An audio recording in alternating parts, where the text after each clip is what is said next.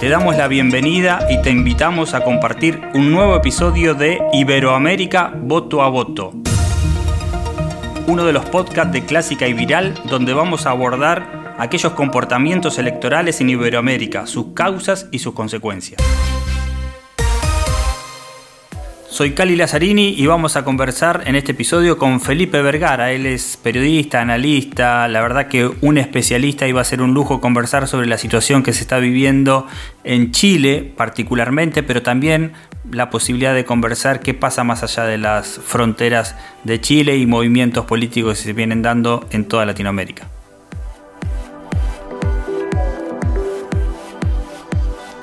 Bueno, Felipe, la verdad que un placer poder conversar contigo y queríamos reflexionar juntos, conversar eh, un poco cómo estás viendo la situación del país, la situación de Chile, transcurridas las elecciones, digamos, cómo, cuáles son las primeras impresiones. Bueno, fue una fue una elección compleja, fue una resultado inesperado eh, para muchos. Y, bueno, ahora estamos ya con, el análisis posterior eh, a, la, elección. Estamos además, como país, estamos viviendo un momento muy complicado, muy, muy difícil.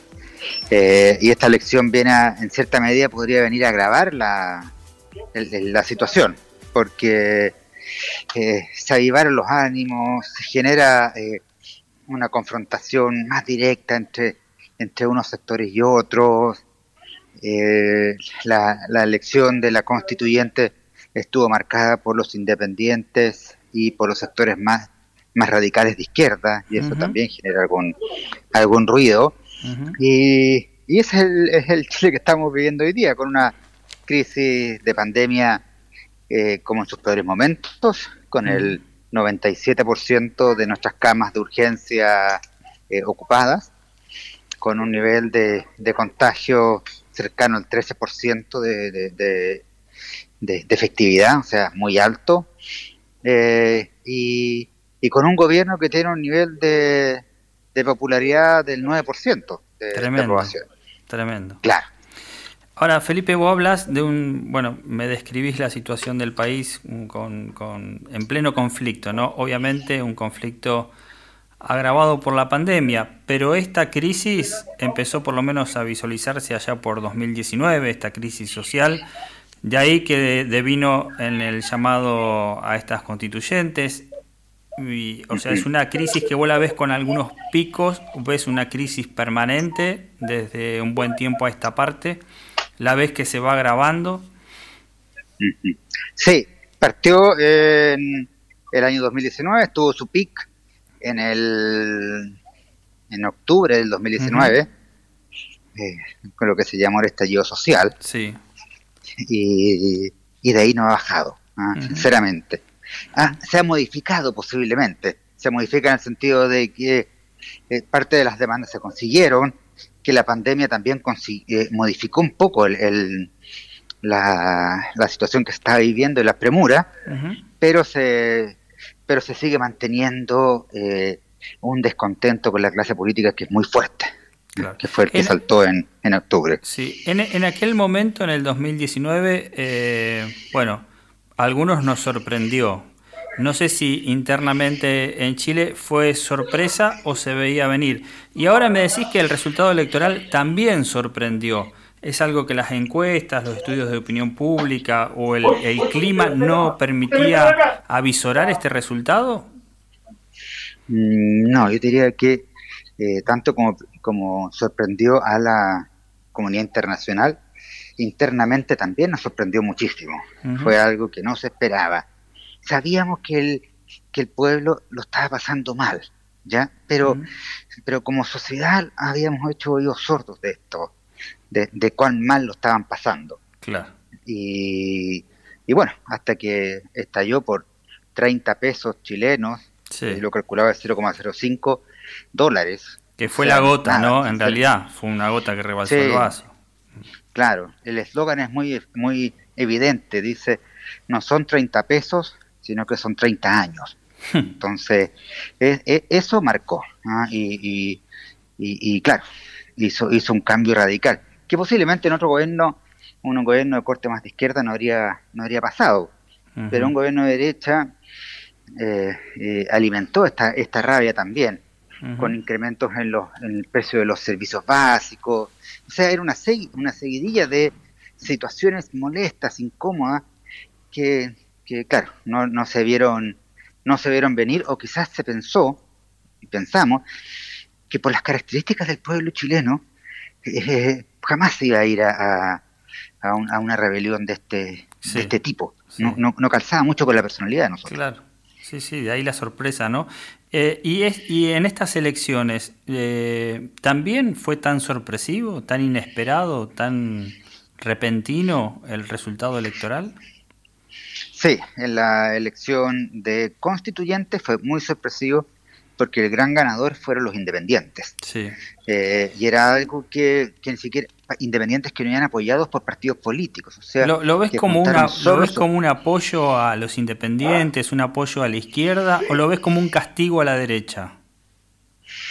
Lo veo como un castigo a la clase política, que sea gente que no tenga ninguna relación con política, sea de izquierda o de derecha. Muy bien. A todo, lo, a todo lo tradicional, a los partidos tradicionales, a la política, a la casta política, podríamos decir. Claro, a la, que ha gobernado los últimos 30 años eh, y con una visión que, no es que no es tan así, pero por lo menos, bueno, la subjetividad da para esto, de un abandono de las clases medias y populares.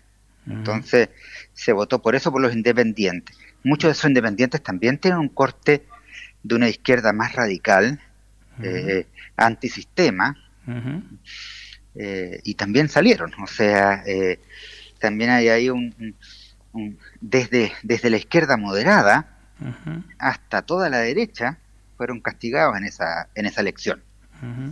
Vos ves, ves que en la elección también se puso en juego un poco el protagonismo que se quiere de, un Estado, digo, de un Estado frente al, a qué rol juega eh, frente a la salud, a la educación, eh, a la cuestión indígena. Eh, ¿Pensás que hubo, hubo un reclamo ahí también o, se puso en juego? ¿Qué rol cumple el Estado frente a esos desafíos? Sí, porque muchos de los que han salido electos están replanteando una nueva, un nuevo, un nuevo formato de Estado. ¿no? O sea, no, no continuar con el modelo tradicional chileno, que es un Estado con un gobierno presidencialista muy fuerte, que concentra todo en, o gran parte del poder en él, eh, por un modelo, de repente algunos hablan del modelo argentino, con provincias más autónomas, eh, donde, donde se reparta más el, el, poder. Un federalismo. claro, claro, exactamente. Eh, y, y, eso se va eh, bueno, eso se evaluará en la, en la Constitución, pero, pero se votó contra, contra quienes se sentía en estos 30 años no habían hecho nada por, por, por ellos. Es una sensación, porque si uno analiza, la verdad es que se hizo harto, pero no se hizo todo lo que se prometió que se iba a hacer, y se podía hacer. Entonces, eso molestó mucho, mucho. La pandemia demostró que se podía hacer. Claro.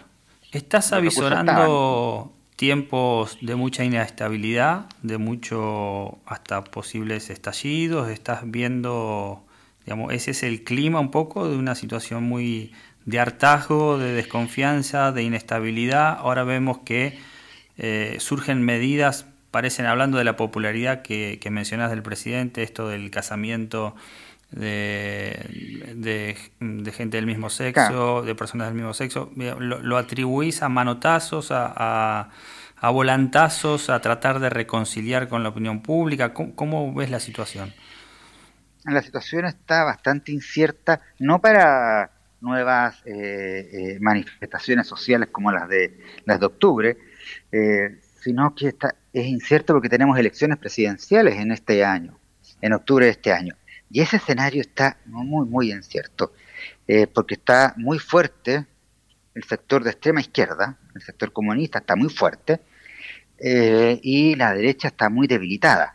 Lo mismo pasa con el la centroizquierda, entonces eh, eso genera mucha incertidumbre de quién va a ser el, el próximo presidente de Chile bajo el escenario que hoy día se... Claro, vos pensás que puede haber comportamientos similares a lo que es por ahí una elección constituyente donde por ahí, bueno, surgen estos outsiders y hay más margen para, para manifestar el disconformismo frente a una clase política que frente a una presidencial donde ya hay otras responsabilidades, ¿no? Uno está eligiendo a quien lo va a gobernar eh, los próximos años. ¿Ves, un, ves margen para un comportamiento similar Sí, veo un margen para ese comportamiento que va muy asociado al populismo.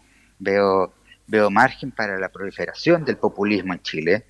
Los candidatos que hoy día, hoy día lideran las encuestas es una persona de derecha extremadamente populista, eh, un comunista también muy populista, eh, y una persona outsider eh, que también es muy populista. ¿ah? y, esto es como una guerra de ofertones.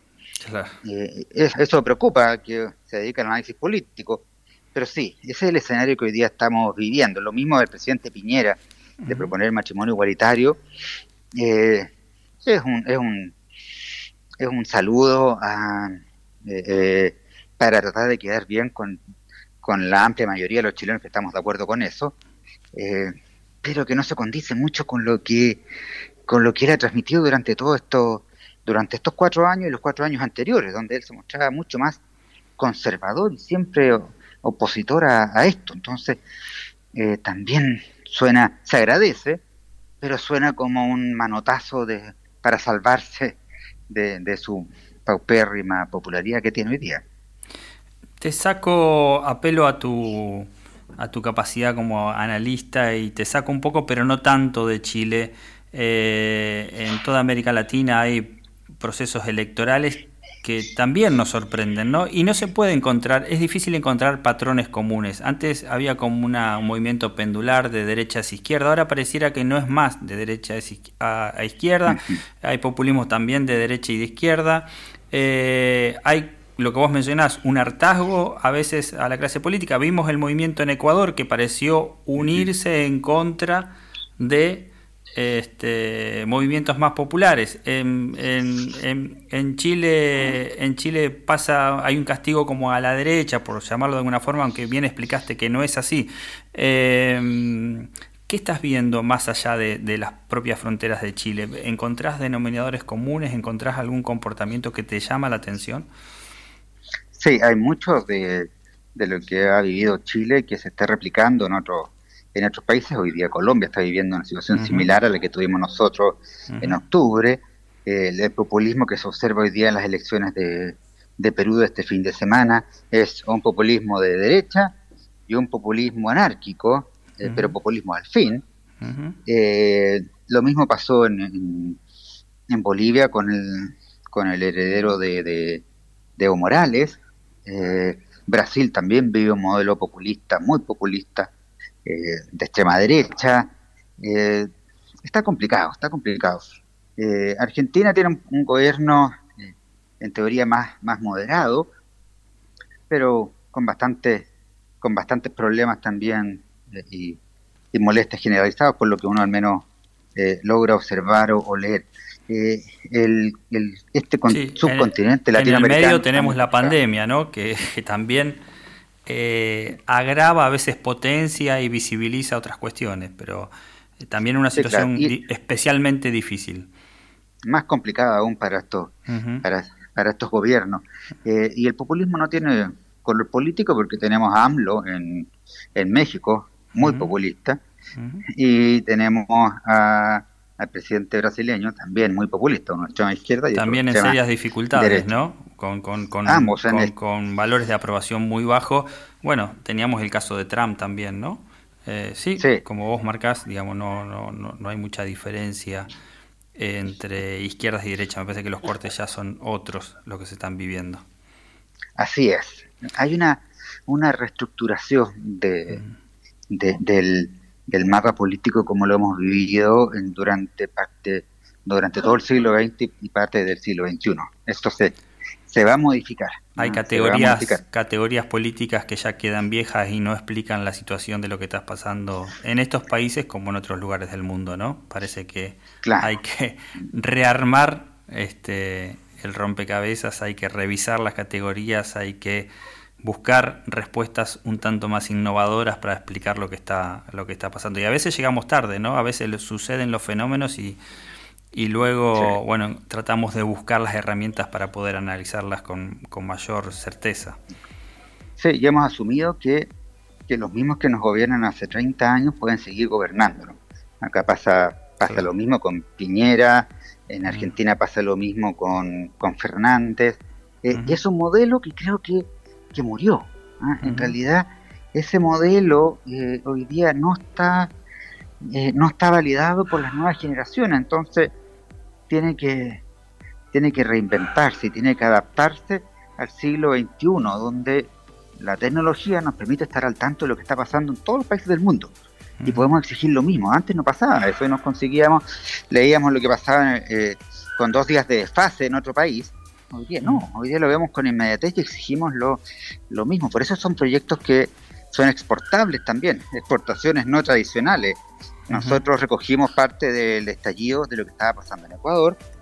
Eh, eh, se exportó a Bolivia, se exportó a Colombia, Francia con las chaquetas amarillas también lo exportó a, ciertos sectores de Latinoamérica.